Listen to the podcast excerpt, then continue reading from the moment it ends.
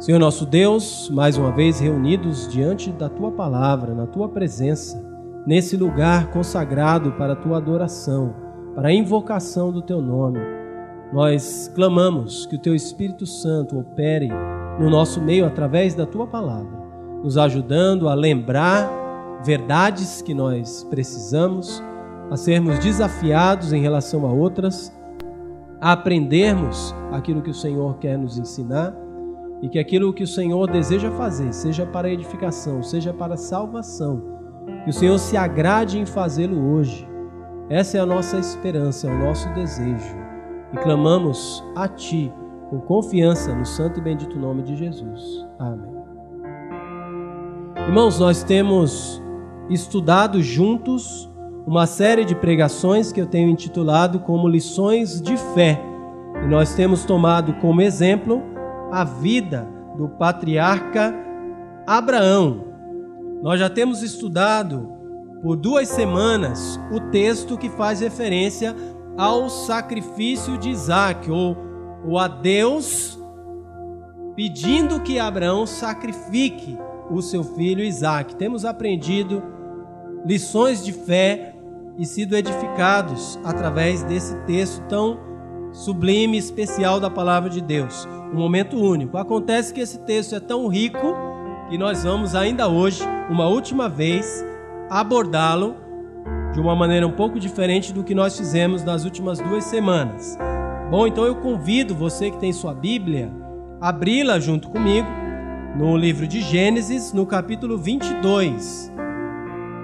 Nós vamos fazer a leitura a partir do verso 1 até o verso 14. Nós já temos estudado nas semanas anteriores, então é um texto já conhecido nosso. Mas eu peço que você mantenha a sua atenção enquanto eu faço a leitura desse trecho. Gênesis, capítulo 22, a partir do verso 1 até o verso 14. Mais uma vez nessa noite eu estou usando a versão atualizada das Escrituras. E nela a palavra de Deus nos diz assim: depois dessas coisas, pois Deus Abraão a prova e lhe disse: Abraão, este lhe respondeu: Eis-me aqui. Acrescentou Deus: Toma teu filho, teu único filho Isaque, a quem amas, e vai-te à terra de Moriá. Oferece-o ali em holocausto sobre um dos montes que eu te mostrarei. Levantou-se, pois, Abraão de madrugada e tendo preparado o seu jumento, tomou consigo dois dos seus servos e a Isaque, seu filho. Rachou lenha para o holocausto e foi para o lugar que Deus lhe havia indicado. Ao terceiro dia, erguendo Abraão os olhos, viu o lugar de longe. Então disse a seus servos: Esperai aqui com o jumento. Eu e o rapaz iremos até lá e havendo adorado, voltaremos para junto de vós. Tomou Abraão a lenha do holocausto e a colocou sobre Isaque, seu filho. Ele, porém, levava nas mãos o fogo e o cutelo. Assim caminhavam ambos juntos. Quando Isaque disse a Abraão, seu pai: Meu pai, respondeu Abraão: Eis-me aqui, meu filho. Perguntou-lhe Isaque: Eis o fogo e a lenha. Mas onde está o cordeiro para o holocausto? Respondeu Abraão: Deus proverá para si, meu filho, o cordeiro para o holocausto. E seguiam ambos juntos. Chegaram ao lugar que Deus lhe havia designado. Ali edificou Abraão um altar. Sobre ele dispôs a lenha, amarrou Isaque, seu filho, e o deitou no altar em cima da lenha. E estendendo a mão, tomou o cutelo para imolar o filho. Mas do céu lhe bradou o anjo do Senhor: Abraão, Abraão! Ele respondeu: Eis-me aqui. Então disse-lhe: Não estendas a mão sobre o rapaz e nada lhe faças, pois agora sei que temes a Deus, porquanto não me negaste o filho, o teu único filho. Tendo Abraão erguido os olhos, viu atrás de si um carneiro preso pelos chifres entre os arbustos. Tomou Abraão o carneiro e o ofereceu em holocausto em lugar de seu filho. E pôs Abraão por nome àquele lugar: O Senhor proverá. Daí dizer-se: Até ao dia de hoje, no monte do Senhor se proverá. Amém? A lição de fé que Deus deseja te ensinar nessa noite é a seguinte: a história do maior exemplo de fé, essa história que nós acabamos de ver relatada nesse trecho, aponta para o maior acontecimento de todos os tempos, que pode ser descrito como o amor de Deus por você em Jesus Cristo. Quero repetir: a história do maior exemplo de fé aponta para o maior acontecimento de todos os tempos: o amor de Deus por você em Cristo Jesus. Como nenhum outro episódio das Escrituras, esse aqui que nós acabamos de ler aponta para o amor do Pai e o sacrifício de Jesus na cruz. A entrega de Isaac nesse texto aqui, funciona como se fosse um farol iluminando, dando a direção, apontando para o amor eterno e sacrificial de Deus. Esse gesto aí uh, que Deus fez de entregar o seu filho para morrer por nós, pecadores.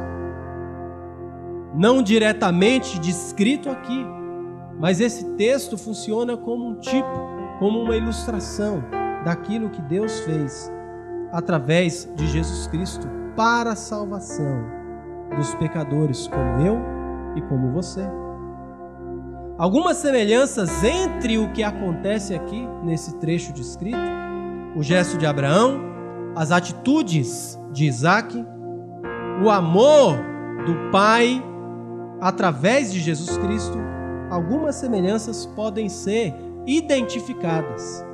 E nós vamos então refletindo sobre elas, sobre essas semelhanças entre o que acontece aqui e o que aconteceu na história da salvação, na entrega de Cristo para a salvação daqueles que nele confiam. Então, são diversas as semelhanças. Eu quero chamar a sua atenção para elas.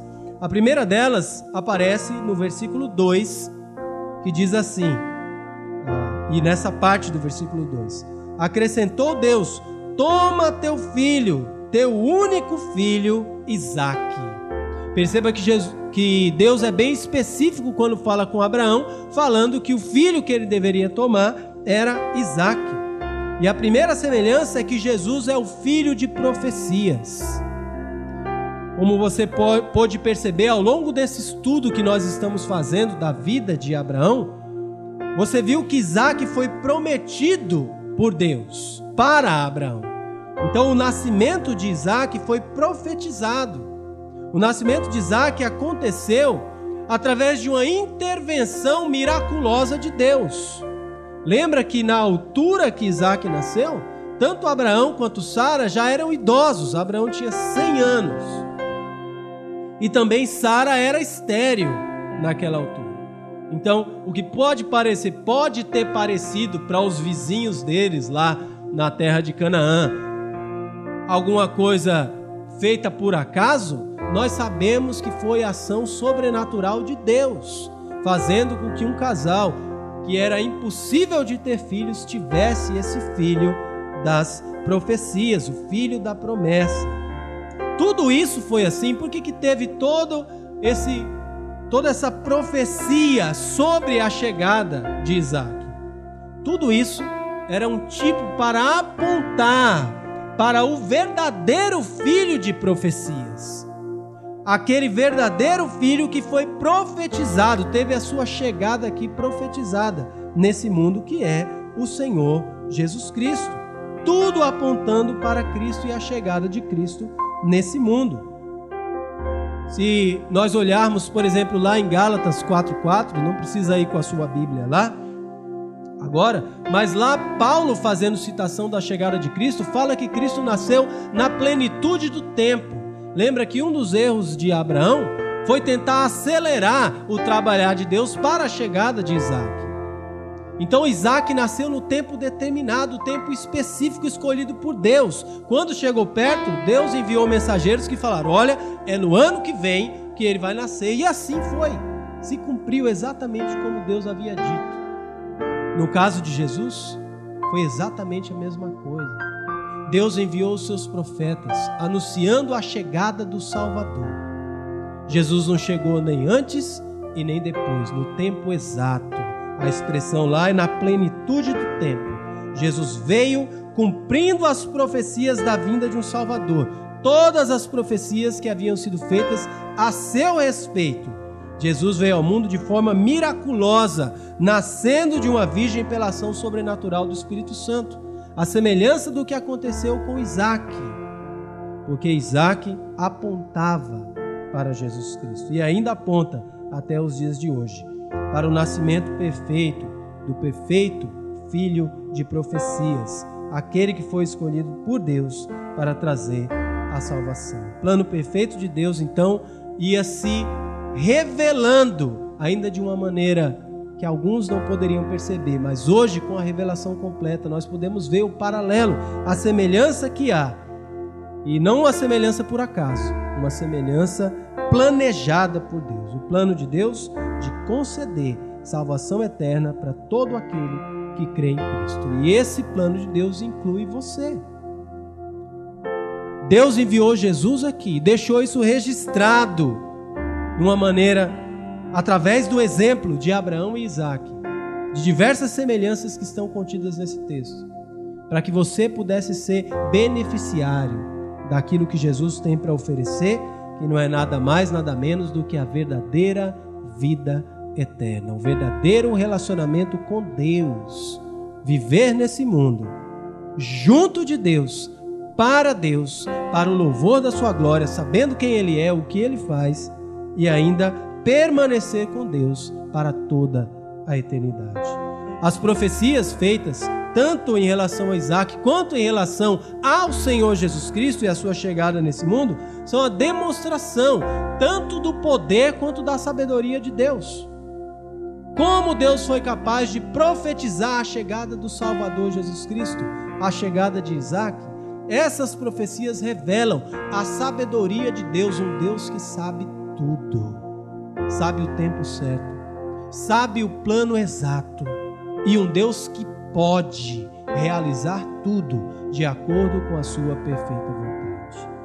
A semelhança do que nós vemos aqui, Jesus como filho de profecias, refletido nessa ideia da profecia do nascimento de Isaac, Deus também conhece de maneira completa e perfeita o seu viver. Embora Deus não tenha profetizado o seu nascimento, mas ele trabalhou para isso. E ele conhece o que se passa na sua vida todo esse poder e esse conhecimento que Deus usou para fazer de Cristo filho de profecias e refletir isso nessa ilustração de Isaac e Abraão, história verídica, mas que aponta para o futuro, aponta para dois mil anos depois para o Senhor Jesus Cristo, e no nosso caso, dois mil anos para trás. Então, tudo isso foi feito para que eu e você pudéssemos entender esse mesmo poder essa mesma sabedoria Deus usa com interesse para auxiliar você que nele confia. Foi por isso que Deus enviou o seu filho aqui. Tem uma outra semelhança que aparece ainda aqui no verso 2. O verso 2 continua dizendo: ah, Eu vou reiniciar. Acrescentou Deus: Toma teu filho, teu único filho Isaque, a quem amas. Jesus Cristo, então, é o filho amado nós podemos perceber que no que diz respeito a Abraão e a Isaac, Isaac era o filho do amor de Abraão. Era o filho com quem Abraão tinha passado tempo, tinha desenvolvido um relacionamento de amor que ele não tinha desenvolvido com mais ninguém. E da mesma maneira, quando a palavra de Deus vai falar a respeito do Senhor Jesus Cristo, é assim que ele é apresentado. O Filho do amor de Deus. Jesus é a preciosidade de Deus. Deus, juntamente com Cristo, Deus enviou Jesus Cristo aqui a esse mundo. E Deus poderia realizar o seu plano de salvação enviando a esse mundo outra coisa, outra pessoa. Mas Deus decidiu enviar a esse mundo o seu supremo valor. Não havia nada mais valioso, mais precioso. Deus, mesmo se Deus passasse muito tempo pensando, olha, eu quero uma coisa mais preciosa, eu quero uma pessoa mais excelente para enviar lá no mundo, para utilizar como meu instrumento para a salvação daqueles que estão lá pecando contra mim e que não poderão ser salvos de outra maneira. Deus poderia passar a eternidade pensando, não conseguiria pensar em nada. Jesus é o valor mais excelente para Deus. O texto lá na primeira carta de Pedro, capítulo 2, verso 4, vai falar disso, vai falar que Jesus é a preciosidade de Deus, o filho do seu amor. O que nós vemos retratado nesse trecho, Abraão sendo desafiado a entregar o filho do seu amor sacrificar, matar o seu próprio filho. Eu tenho quatro filhos. Graças a Deus, nunca precisei passar pela situação de perder um dos meus filhos, ou mais de um. Mas Abraão não sabia, hoje a gente lê, a gente leu aqui, a gente sabe o que acontece lá na frente. Então não tem o mesmo impacto para nós hoje. Mas Abraão não sabia o que iria acontecer. Abraão, na verdade, à luz do que o autor de Hebreus nos revela, ele imaginava que chegaria a matar o seu próprio filho. Teria que passar por isso. A verdade é que nenhum de nós está livre de passar por algo assim. Abraão não foi o primeiro que teve que enfrentar uma tensão dessa natureza. Ah, e tem um autor que escreve ah, sobre esse desafio ou essa circunstância difícil de perder um filho. Ele escreveu, uh, ele trouxe um artigo sobre uma história verídica. Eu queria ler um trechinho para os irmãos. Está nesse livro aqui, ele escreveu também sobre a vida de Abraão. Quem escreve é Charles Swindoll. Uh, e depois, se os irmãos quiserem mais detalhes sobre o livro, eu posso passar. Mas ele relata aqui um trecho de um homem que teve essa experiência de perder, ah, na verdade, três filhos e também ah, o seu pai. E ele diz assim: ah, os nomes estão em inglês, mas dá para entender. Quando George Jagger levou seus três filhos e um avô idoso para uma viagem de pesca no Oceano Atlântico, não teve nenhuma premonição quanto ao horror que enfrentaria em uma questão de horas. Antes que ele pudesse pisar na praia novamente, Jagger veria a morte de cada um dos seus filhos e de seu pai, vítimas da exaustão e de pulmões cheios de água. O motor do barco quebrou no final da tarde. Enquanto ventos cada vez mais fortes varriam o mar e criavam grandes ondas, o barco girou indefeso na água. E então começou a adernar perigosamente. Quando ficou claro que eles estavam afundando, os cinco homens da família Jagger colocaram o colete salva-vidas, amarraram-se uns aos outros com uma corda e deslizaram para a água. Eram 18 e 30, quando a embarcação desapareceu sobre o mar e os nadadores começaram a se encaminhar para a costa. Ondas de dois metros de altura e correntes fortes praticamente impossibilitavam o nado. Primeiro um menino, depois outro e mais outro. Engoliram água demais. Impotente, Jorge Jagger viu seus filhos morrerem e, por fim, seu pai. Oito horas depois, ele se arrastava pela praia, ainda puxando a corda que prendia o corpo dos outros quatro. Percebi que estavam todos mortos, meus três filhos e meu pai. Mas acho que eu não queria aceitar isso por isso continuei nadando a noite inteira, disse ele aos repórteres. Meu filho mais novo, Clifford, foi o primeiro a ir. Sempre ensinei meus filhos a não temerem a morte, porque estavam com Cristo Jesus. Antes dele morrer, pude ouvi-lo dizer: Papai, prefiro estar com Jesus a continuar lutando. O desempenho sobre estresse é um dos testes da liderança eficiente, mas também pode ser a prova de fogo quando se trata de avaliar a qualidade de um pai. Naquela noite horrível no Atlântico, Jorge Jagger teve uma chance de ver seus três filhos usarem cada grama de coragem e autocontrole que ele havia tentado incutir neles. A bela maneira como morreram disse algo sobre o tipo de pai que Jorge Jagger havia sido por 15 anos. Eu achei interessante essa história, porque quando nós só lemos ah, no texto bíblico o desafio que Abraão passou, às vezes nós esquecemos que são situações reais que nós podemos enfrentar. Talvez algum de nós aqui já tenha, inclusive, enfrentado. E eu li desse homem porque é algo fora da Bíblia que nos toca, que atinge a nós. E é uma história verídica. Quanto um pai precisa estar preparado para abrir mão do próprio filho? A verdade é que o que nós vemos como exemplo registrado no que aconteceu na vida de Abraão era simplesmente uma imagem que apontava para o verdadeiro Pai, o Senhor Deus, entregando o seu próprio filho, o filho do seu amor. Deus não possuía nada mais valioso.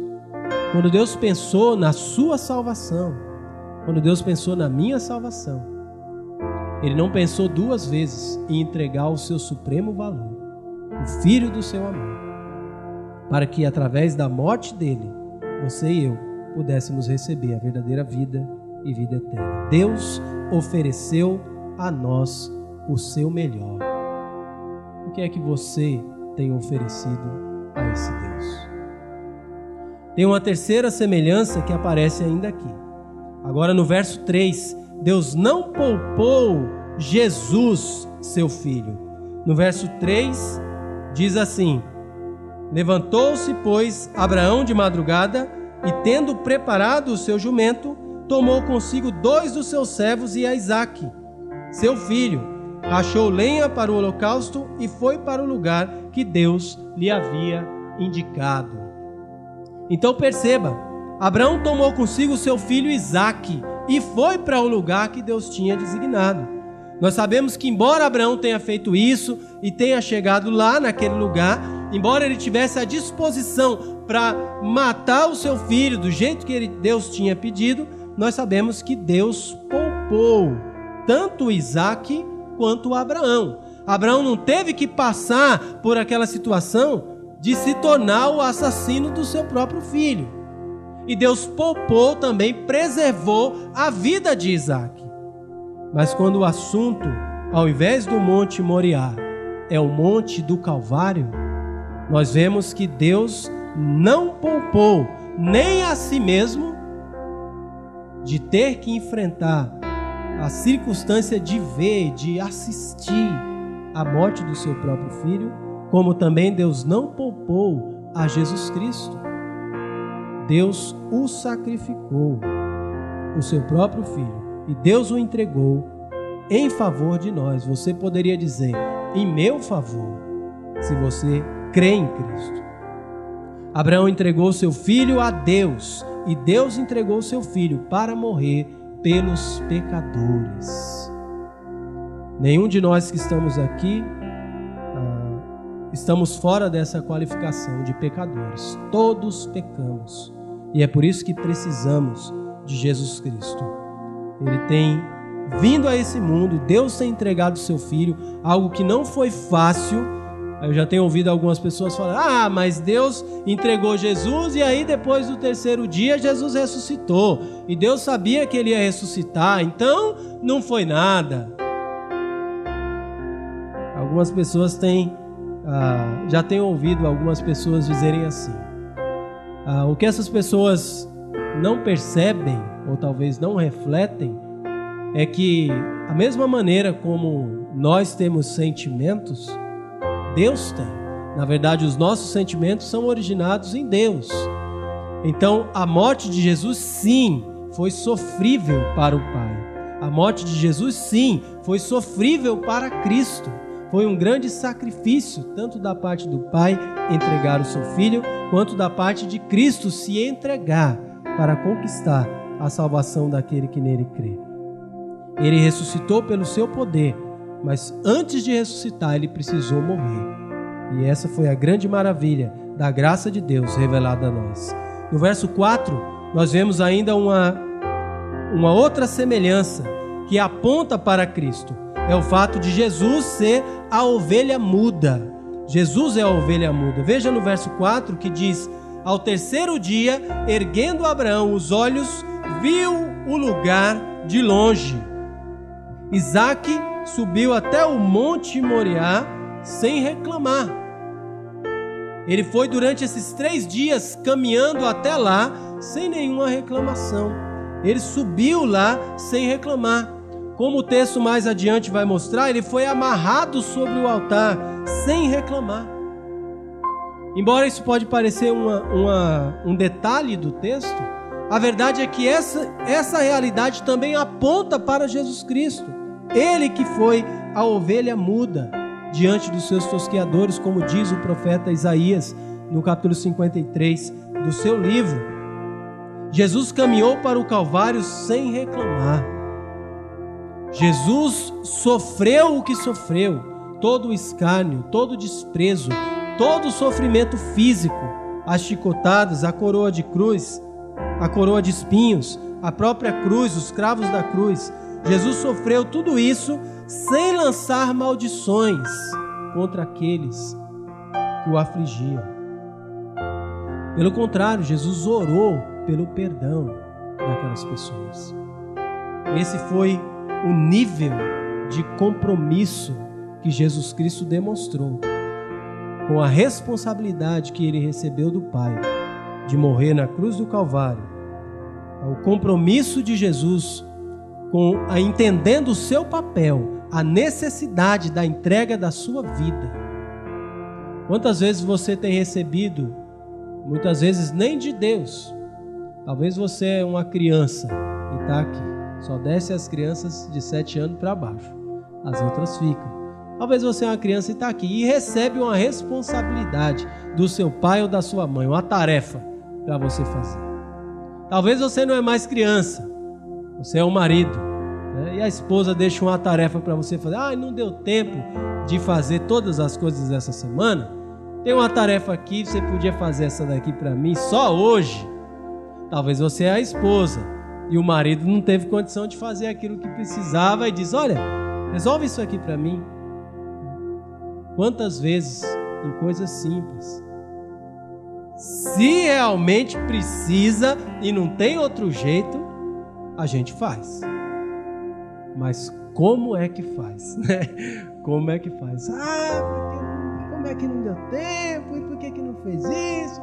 Ah, mas é fácil Parece que no automático a boca abre para praguejar e para murmurar e para reclamar daquilo que muitas vezes o principal beneficiário vamos ser nós mesmos. Estou fazendo é para mim e estou reclamando. Jesus Cristo passou pelo que passou, sem abrir a sua boca, sem reclamar. Não foi tarefa fácil. Não foi tarefa que outro poderia realizar. A boca dele tinha vontade de abrir e murmurar, mas ele não fez isso, dando o exemplo, mostrando que é possível para você e para mim nos comprometermos com Deus. E é por isso que esse texto, também da aprovação de Abraão, aponta para Jesus. Por mais belo que seja o que aconteceu com Abraão e com Isaac, infinitamente mais maravilhoso e importante é o quanto isso aponta para Cristo e a maneira como Cristo agiu para o nosso bem, para o favor de todo aquele que nele crê. Tem uma outra semelhança que aparece ainda. Ela aparece agora no verso ah, de número.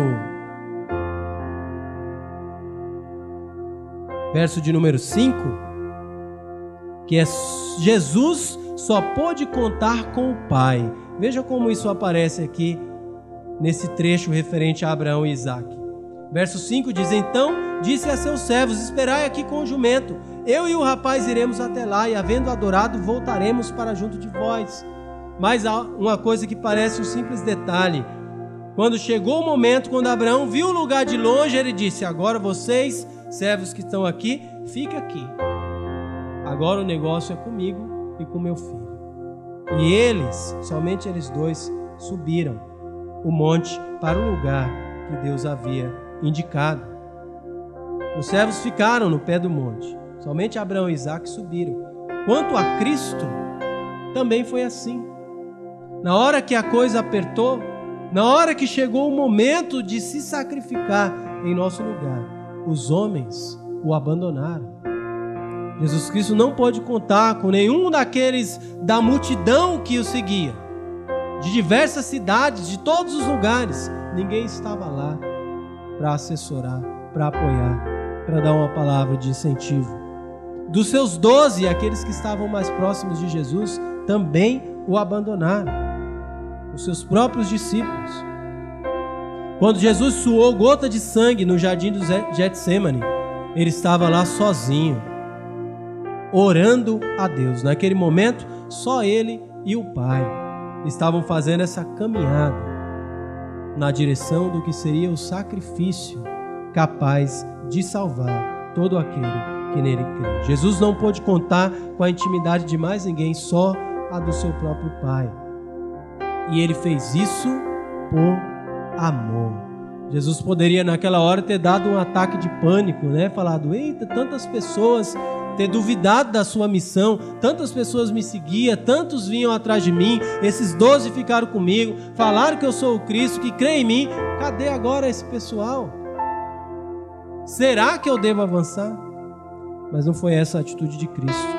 Mesmo podendo contar somente com o Pai, ele avançou e realizou o plano de Deus para a sua salvação, se você nele crê. Muitos ainda hoje têm abandonado Jesus Cristo, mesmo aqueles que são seus discípulos. Isso já aconteceu e vem se repetindo na história da salvação que Deus tem trilhado até chegado em nós. Crentes que também têm abandonado Jesus. Mas você pode ser diferente. Você pode fazer diferente do que os discípulos fizeram. Eles abandonaram. Mas você pode estar junto. Você pode viver junto a Cristo. Você pode viver junto do Pai, não só aqui, nessa vida que você está tendo nesse mundo, mas com a garantia dessa vida com Cristo ser uma vida por toda eternidade. Para isso, você só precisa se arrepender dos seus pecados e convidar a Cristo para ser o Senhor e Salvador da sua vida. Você pode fazer isso, inclusive, hoje mesmo. Deus espera que você faça assim. Tem uma outra semelhança que aparece no verso 6, que diz respeito ao fato de Jesus carregar a cruz, Jesus levar o madeiro. Aqui no verso 6 diz: Tomou Abraão a lenha do holocausto e a colocou sobre Isaac, seu filho. Então Isaac foi o responsável por levar a lenha para acender o fogo que queimaria o seu próprio corpo no sacrifício que Deus havia exigido para Abraão. Então ele está levando a lenha para o seu próprio sacrifício, nessa altura aqui, ainda sem entender direito o que estava acontecendo. Mas no caso de Cristo, Jesus Cristo sabia muito bem o que estava por vir. E ele carregou a sua própria cruz, a cruz na qual ele morreria para conquistar o cancelamento dos pecados daqueles que nele creem. Jesus não tinha qualquer pecado dele, mas ele sabia que era fundamental, essencial, carregar aquela cruz e morrer sobre ela, para que eu e você tivéssemos a esperança em Cristo, pelo que ele fez, não pelo quão bom nós podemos ser. Abra mão dessa esperança se você acha que ainda um dia pode ser tão bom ao ponto de dormir tranquilo e ter a certeza que você vai para o céu porque você realmente se tornou tão bom quanto você gostaria de ser. Abra mão desse alvo, se esse é um alvo seu. Se você confia em Cristo, certamente você estará no céu, não há sombra de dúvida. Essa é, essa é garantia de Deus. Mas não por quem você é, não por quantas vezes você leu a Bíblia, não por quantas vezes você veio para a igreja ou por outra coisa do tipo mas sim por, por Cristo ter levado a cruz e morrido sobre ela. Ele, o único que tem o sangue puro, o único que poderia realizar o que fez na cruz do Calvário em seu favor. Talvez se você está aqui e ainda não se achegou a Cristo como Senhor e Salvador da sua vida, seja por causa que você sente culpa dos seus pecados. Coisas que você já fez e você diz: Olha, eu sei o que eu fiz, eu me conheço. Tem coisas que eu tenho feito ou que eu já fiz que eu nunca seria possível de falar aqui no microfone desse diante dos irmãos. Os irmãos olham para mim, vê, mas não sabe quem eu sou de fato. Mas eu sei. E por isso eu sei que Deus nunca ia me querer. Ou que uma pessoa como eu poderia habitar no céu com Deus. A verdade é que Jesus levar essa cruz e morrer sobre ela foi justamente para que a culpa dos seus pecados também fosse aniquilada naquela cruz. Para que você não tenha qualquer impedimento de se chegar a Deus. Para que você não precise ser cobrado pelo preço, o alto preço do seu pecado. Esse alto preço foi pago justamente naquela cruz que Jesus carregou em favor daqueles que confiam nele. Uma outra semelhança transparece no verso 7 Jesus apresentou suas preocupações ao Pai, assim como Isaac fez. Veja o verso 7 novamente. Quando Isaac disse a Abraão, seu pai, meu pai, respondeu Abraão, eis-me aqui, meu filho. Perguntou-lhe Isaac, eis o fogo e a lenha, mas onde está o cordeiro para o holocausto? Isaac estava olhando e falando, alguma coisa aqui não estou entendendo completamente. Como é que vai ser isso aqui, meu pai? E ele busca a orientação do Pai. Jesus Cristo também apresentou suas preocupações ao Pai. Lá em Mateus capítulo 26, verso 39, é quando Jesus faz aquela oração dizendo: Pai, se for possível, afasta de mim esse cálice, mas que não seja feita a minha vontade, mas a tua. E lá naquele texto, a gente percebe mais uma vez a realidade que as Escrituras defendem da humanidade de Jesus. Embora Jesus soubesse a importância de cumprir a sua missão, Jesus sabia que ele sofreria. A palavra de Deus diz que ele sofreu angústia, ele suou e o seu suor se transformou em gotas de sangue. Não era algo, ei, a hora da cruz chegou agora, vamos lá passar por isso porque eu, vou, eu sou o Salvador. Jesus verdadeiramente sentiu a tensão daquele momento e não recuou, corajosamente avançou. Apresentou as suas preocupações diante do Pai. Pai, se tiver um outro jeito, se tem uma outra maneira, se dá para fazer isso diferente, afasta esse cálice de mim. Mas o que eu quero, o que eu quero garantir, o meu compromisso é com a realização da tua perfeita vontade. O que eu tiver que passar, que o Senhor não diminua nem uma vírgula. Algumas pessoas se admiram com a quantidade, a intensidade do sofrimento que Jesus Cristo teve que passar. Com certeza, muitos de nós, antes de chegar a ser pregado na cruz, talvez já teria morrido de tão grande que foi o sofrimento físico que Jesus teve que passar. Somado a isso, todas as tensões de preocupação, tudo que passava pela mente de Jesus naquela hora. Mas Jesus estava preocupado com a vontade do Pai.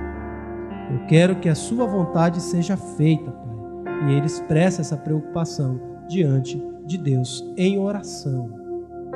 Qual tem sido a sua preocupação enquanto você tem vivido?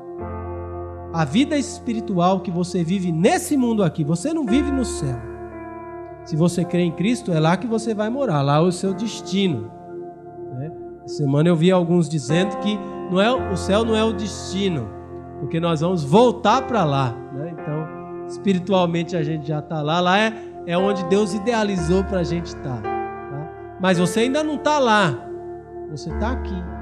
E a vida que você tem vivido aqui. Qual tem sido o foco dessa vida? O seu objetivo tem sido realizar a vontade de Deus? Ou tem sido fugir do sofrimento?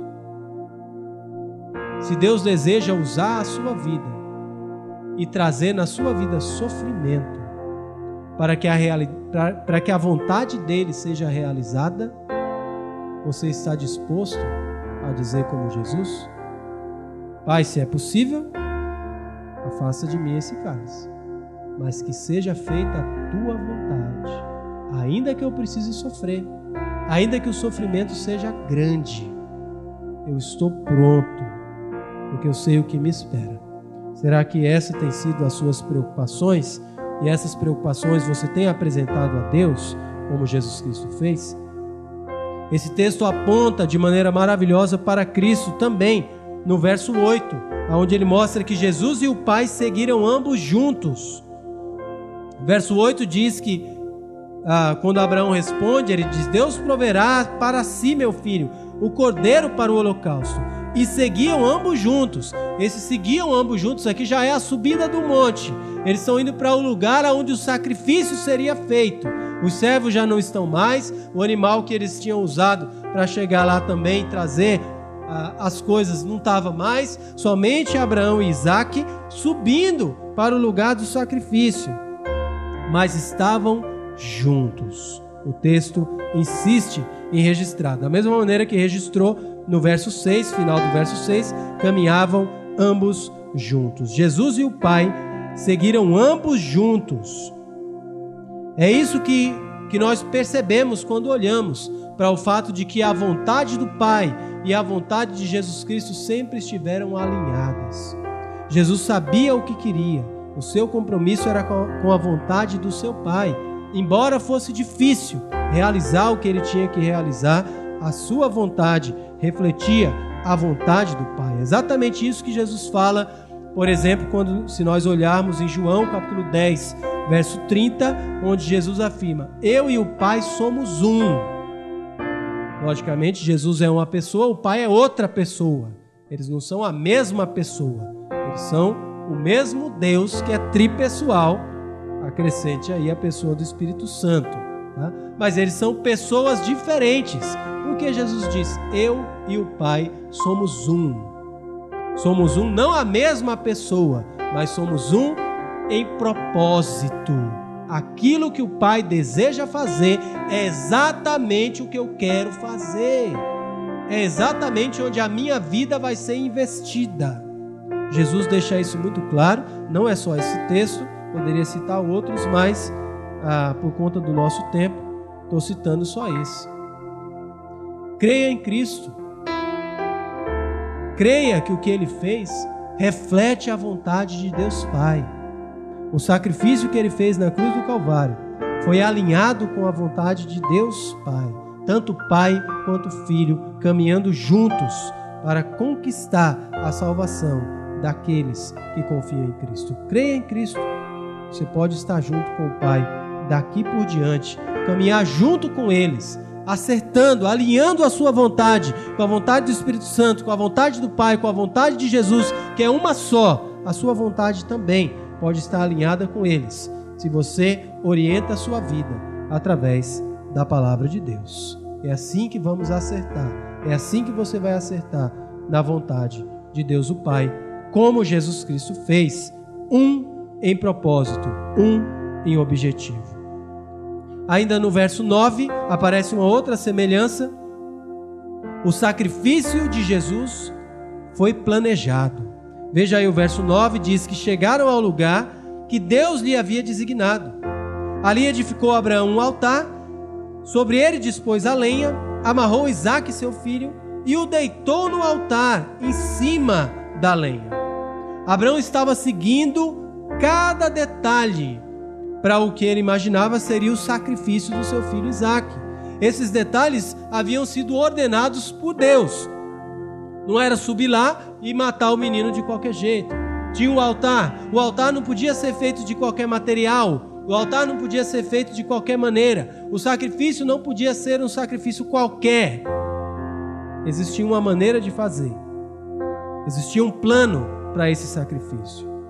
No que diz respeito a Jesus Cristo, todo esse planejamento que nós vemos aqui nessa ilustração, nesse relato do que Abraão fez, preparando para sacrificar o seu filho, reflete, aponta para o planejamento de Deus para o sacrifício do seu filho Jesus Cristo.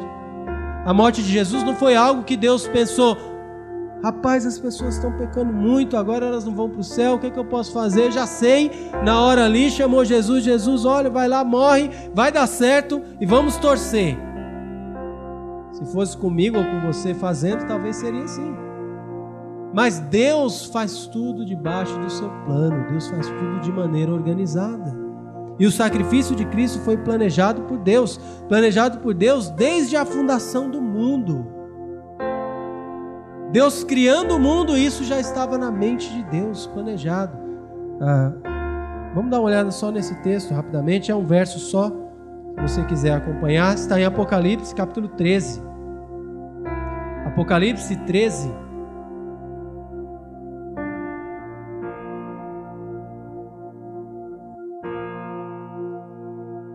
Apocalipse 13, verso 8 o contexto está falando de algo,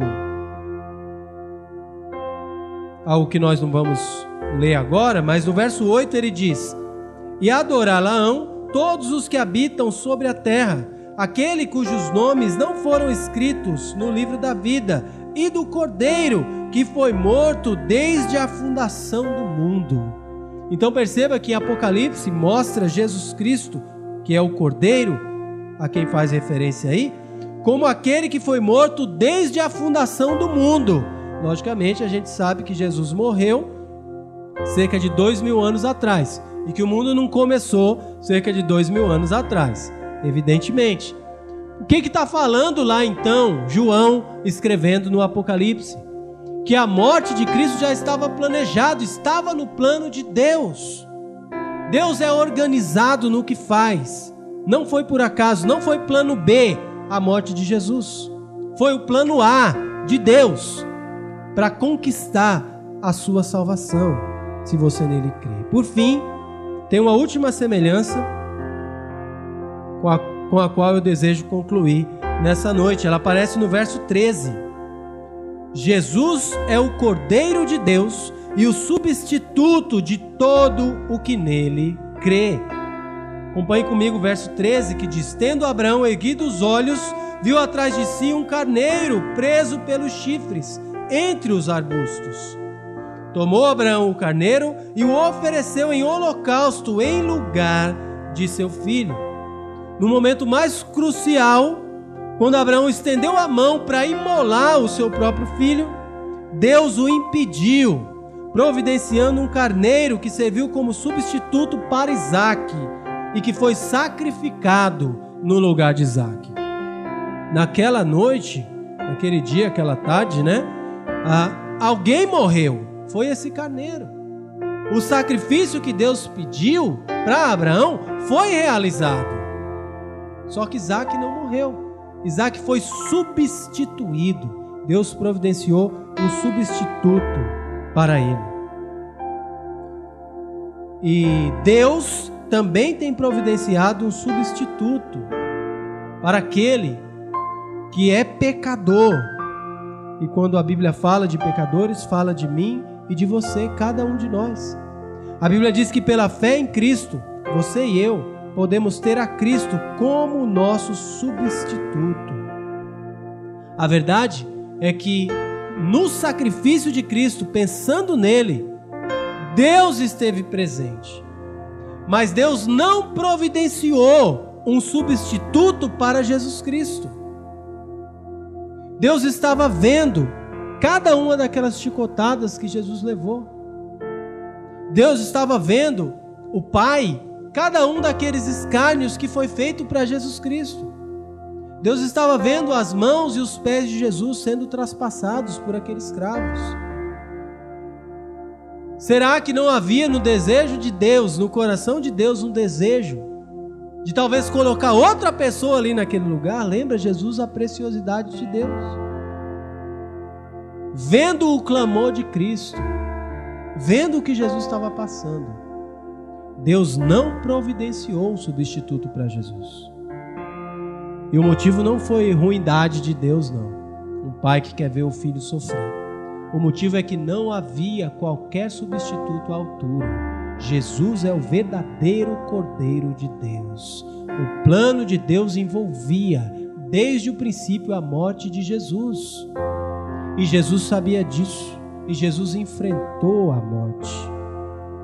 E o Pai não providenciou substituto para Jesus, mas providenciou em Jesus Cristo o substituto para você, para mim, para todo aquele que nele confiar. O sacrifício de Jesus era necessário, sem ele você não poderia ser salvo. Ninguém poderia ser salvo. Jesus é o único substituto providenciado por Deus para que todo aquele que deseja ser salvo tenha o seu lugar de salvação eterna com Deus na glória celestial. Creia em Cristo. Faça de Cristo o seu substituto, para que você receba, hoje mesmo, a justiça perfeita de Cristo e a salvação eterna que só Ele é capaz de dar. Não poderia avançar na história de Abraão sem destacar essas verdades. Que aquilo que nós lemos aqui aponta de uma maneira gloriosa para a pessoa de Jesus Cristo. Eu acho que é correto dizer que o, o próprio Abraão existiu, foi criado por Deus e foi usado por Deus da maneira que foi usado, para que pudesse servir como um modelo apontando para a pessoa de Jesus Cristo. Para que hoje, eu e você, que não podemos receber auxílio de Abraão, possamos olhar e recorrer à pessoa de Jesus Cristo, que sim, morreu para a nossa salvação, mas ao terceiro dia ressuscitou. Hoje está vivo e presente no nosso meio, pronto para conceder a verdadeira vida, substituir aqueles que nele confiam, pagando o preço, cancelando completamente a dívida que consta contra você. Você terá o descanso, verdadeira vida e paz eterna, fazendo de Jesus Cristo o seu Deus, porque ele veio exatamente para isso, e é isso que esse trecho da vida de Abraão pretende demonstrar. A verdade, a lição de fé que se destaca nessa noite é uma: a história do maior exemplo de fé aponta para o maior acontecimento de todos os tempos, o amor de Deus por você através de Jesus Cristo. O que você vai fazer a respeito disso. Curva sua cabeça, vamos orar.